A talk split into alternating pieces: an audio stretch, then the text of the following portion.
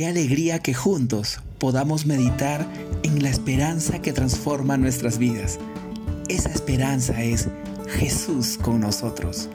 Usaremos el material proporcionado por Harold Segura para este tiempo de Adviento. Bienvenidos.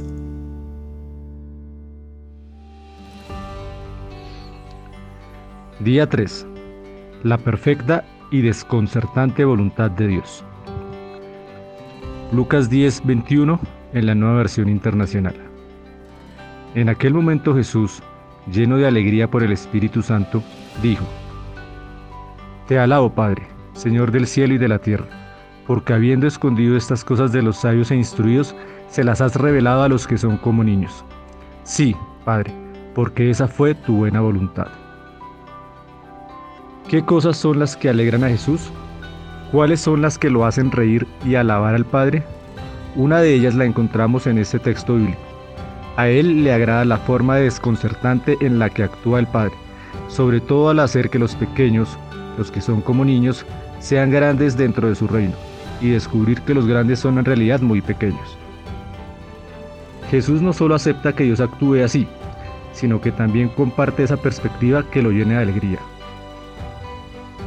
Está de acuerdo en que a los que casi nunca han tenido oportunidades en este mundo, se les dé trato preferencial como agentes de sus proyectos salvíficos. El maestro actúa en consonancia con esta perspectiva del Padre. Se acercó a los niños y a las niñas, dialogó con los pecadores, sanó a los enfermos, valoró a los maltratados, exaltó el lugar de las mujeres y se volvió amigo de los publicanos despreciados. Todo esto lo practicó con profunda alegría. Hacer la voluntad de Dios tiene que ver hoy también con aquello que produce nuestras alegrías.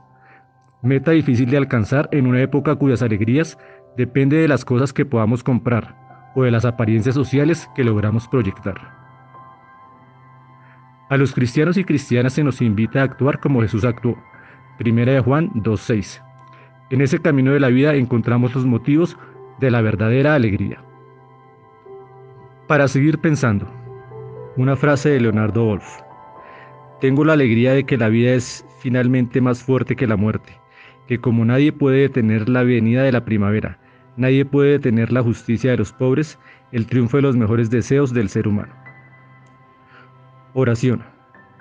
Para que el Señor nos ayude a reconocer los signos de los tiempos, discernir su voluntad y nos llene de su gracia para cumplirla con alegría. Gracias por escucharnos. Recuerda que en la Confra Salitre somos familia.